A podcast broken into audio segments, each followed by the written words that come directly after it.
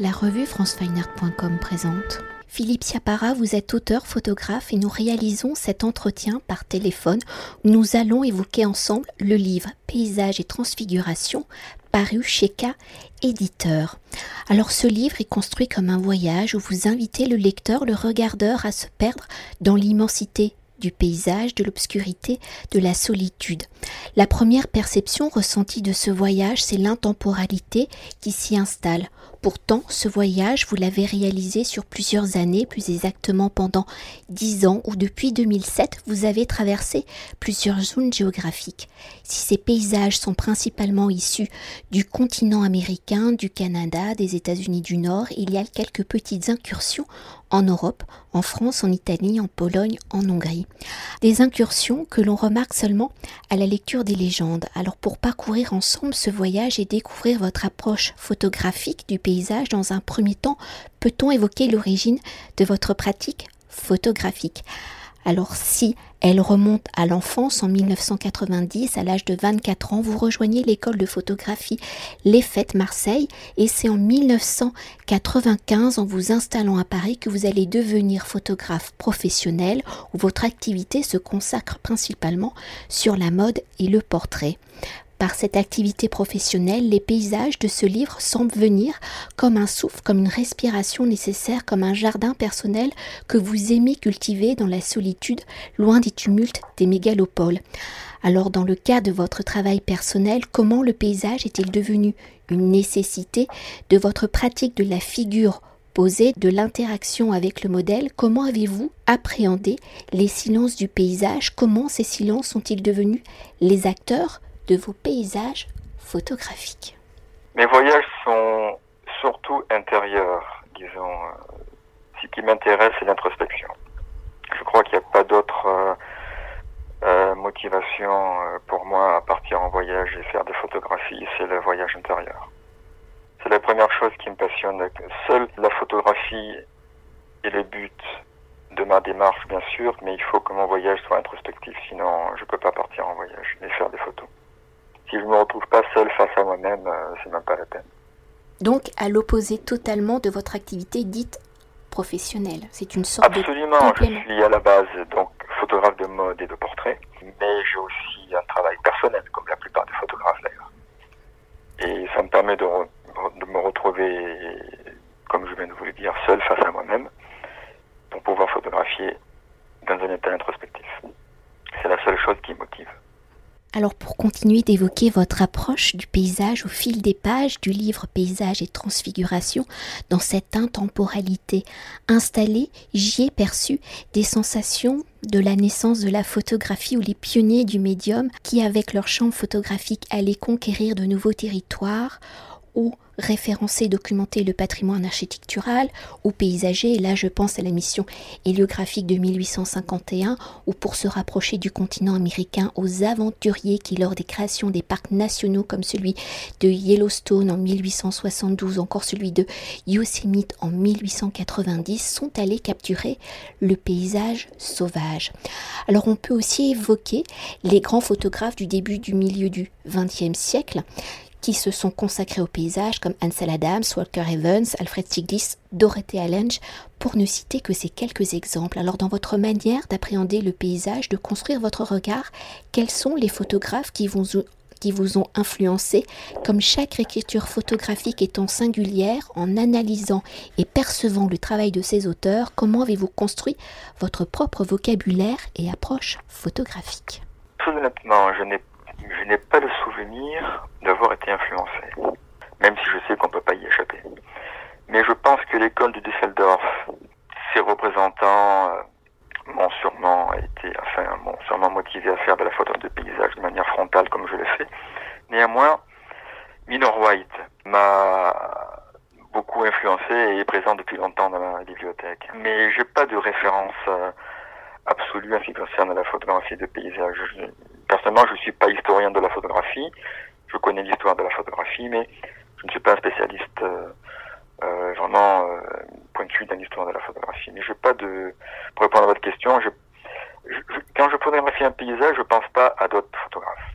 Mais comme je viens de vous le dire, des photographes comme Miller White, d'autres, Peter Donsborough par exemple, ou les photographes de la nouvelle objectivité sont toujours présents euh, dans mon esprit quand je suis en train de faire des photographies. Je peux pas y échapper, mais je pense, je pense pas qu'il s'agisse là vraiment d'influence nette. Pour poursuivre, dans cette approche intemporelle, on peut également évoquer la matérialité de vos photographies. Elles sont généralement en noir et blanc. Alors pour la réalisation des tirages, vous avez fait le choix du palladium et par ce geste, on peut y voir la référence du mouvement. Je vais dans les références pictorialiste avec Robert de Maché et Oder Station où leur pratique photographique se situe à la frontière de la peinture de la picturalité. Avec le palladium, par l'application de l'émulsion sensible au pinceau sur le papier, le geste du peintre est visible, où chaque tirage provenant d'un même négatif devient ainsi une pièce, une œuvre unique.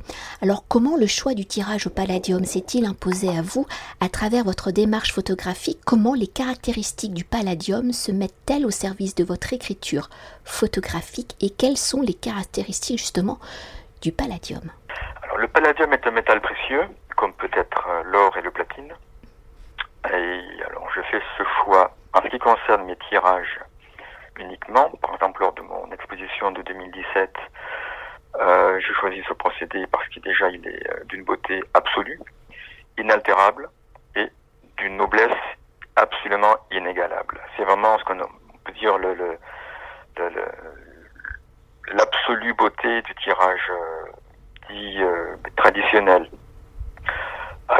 Pourquoi j'ai choisi ce procédé eh Bien pour toutes ces raisons-là. Comment ça s'est imposé Eh bien au milieu des années 90, il y avait un tireur, euh, un très grand tireur qui s'appelait Marc Bruat, bon, qui n'est plus tireur maintenant, qui a choisi d'autres euh, euh, d'autres activités professionnelles. Et quand j'allais à son labo pour faire mes tirages argentiques, qui faisait aussi des tirages argentiques, je voyais sur son bureau de magnifiques tirages au platine, euh, au palladium, des tirages fressants, euh, ces magnifiques procédés. Et quand je regardais ces tirages au palladium, ça me faisait rêver. Ce rendu absolument sublime, ce beau papier arche platine, cette épaisseur, cette main, comme on appelle ça, cette, cette beauté du rendu des, des grilles, ce velouté, on aurait dit des dessins au fusain. Et il est bien évident que moi, en tant que photographe, euh, comme la plupart des photographes, euh, être peintre aurait été euh, ce que j'aurais voulu faire sans aucun doute. Et quand j'étale ma solution de palladium sur mon papier pur chiffon, je retrouve peut-être le geste euh, que je que j'aurais pu avoir en faisant de la, de la peinture. Donc je trempe mon pinceau dans la solution de palladium, je l'étale sur mon papier arche platine et je retrouve peut-être les gestes du peintre que j'ai jamais eu. Et si nous venons d'évoquer le tirage au palladium, pour le livre, avec les techniques d'imprimerie, vous avez dû faire d'autres choix, un choix qui par le papier et la tonalité du noir et blanc se rapproche hein, légèrement de l'esthétique du palladium. Alors avec votre éditrice Raina Sherman, quelles ont été vos réflexions pour le choix du papier, le type d'encre du livre? Il faut préciser une chose que mon livre, enfin l'impression de mon livre n'a pas été fait à partir de tirage palladium. Parce que je vois pas l'intérêt de reproduire un tirage palladium aussi que vous montrez la photographie d'un diamant pour montrer que c'est une belle pierre précieuse. Un diamant doit être vu en vrai dans une vitrine de chez Cartier ou de, ou de Bouffron, mais pas sur une photographie. Je vois pas vraiment l'intérêt. Donc, un tirage palladium ne vaut que s'il est vu en vrai et s'il n'est pas reproduit. Donc, en ce qui concerne le choix du papier, nous avons voulu un support non couché, mat, euh, parce que j'ai trouvé une richesse dans les, dans les grilles euh, qu'on ne trouve pas généralement dans le papier brillant ou en papier euh, couché. Et donc le choix a été vraiment important. On n'a pas voulu se noyer dans une pléthore de choix de papier, des centaines de choix de papier. L'imprimeur Escourbiac nous a très très bien aiguillé sur un papier mat non couché qui me semblait être parfaitement euh, adapté au, rendu que je voulais. Je voulais aucun artifice, ni papier glacé, ni avec une couche de vernis dessus doubler le papier, un papier le plus pur possible, et avec un rendu euh, qui se rapproche effectivement d'un tirage argentique ou un tirage précieux, comme les tirages palladiens par, exemple. Mais je veux dire que le livre a été fait à partir de fichiers numériques et non pas à partir de scans de tirage au palladium. On voit pas vraiment l'intérêt de scanner des palladiums, sauf dans un but d'information. Dans un magazine photo, par exemple, c'est toujours intéressant de voir par exemple, un tirage au palladium avec ses bords libres, c'est-à-dire les traces de pinceau qu'il y a autour du tirage. Mais on peut jamais reproduire euh, exactement les tons et toute la beauté et la noblesse que peut avoir un tirage au palladium euh, à travers du procédé d'imprimerie aussi parfait soit-il. Et pour continuer d'évoquer la matérialité du livre Paysage et Transfiguration chez K Éditeur, étant construit comme un voyage où dans sa chronologie, ni la date ni le lieu n'ont d'importance, mais où la narration se construit à travers les formes du paysage pour proposer cet itinéraire, quelles ont été donc vos réflexions? Mes réflexions, alors déjà, je ne voulais pas faire euh, un travail narratif à travers mon livre, je ne voyais pas l'intérêt recueil de photographies dans mon livre est descriptif, mais pas narratif. Très honnêtement, les indications qui sont accolées sur la partie gauche euh, de chaque photographie, euh, au fond, n'a pas une grande importance, mais c'est juste un petit point de repère. Je n'ai pas voulu raconter une histoire, simplement euh, une impression d'un voyage intérieur et d'une réflexion introspective.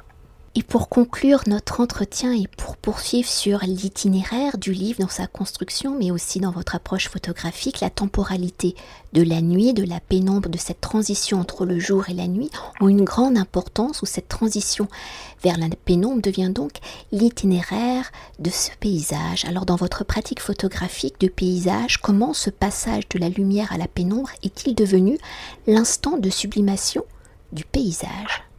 J'ai toujours été fasciné par l'instant d'après. Quand le jour prend fin, c'est euh, une porte ouverte à l'inconnu, à ce qui va arriver dans la nuit, la nuit, à ses secrets, ses mystères. C'est la fin d'une journée euh, pour euh, s'ouvrir sur une autre le lendemain matin. J'aime ces instants, j'aime ces, ces, moments de transition parce qu'ils posent des questions. Comment dire Mes voyages sont, sont intérieurs et l'intérieur, c'est souvent c'est la, la nuit, donc euh, j'aime ces moments de, de, passage du jour à la nuit. La nuit, tout est possible. Les gens nous voient pas, donc on est tranquille dans la nature en train de faire des photos, à l'abri de tous. Quand les gens sont en train de dîner ou de dormir, moi je suis en train de faire des photos, je suis tranquille tout seul, à réfléchir euh, sur ce que je suis en train de faire. Voilà, je... il y a des mystères de l'instant. Ça m'éloigne des illusions de la réalité qui me qui m'amène vers le vers l'imaginaire dont j'ai besoin, voyez. Donc euh, et euh, la plupart de mes photos euh, dépendent de ces sursauts, de ces derniers sursauts de lueur, je dirais.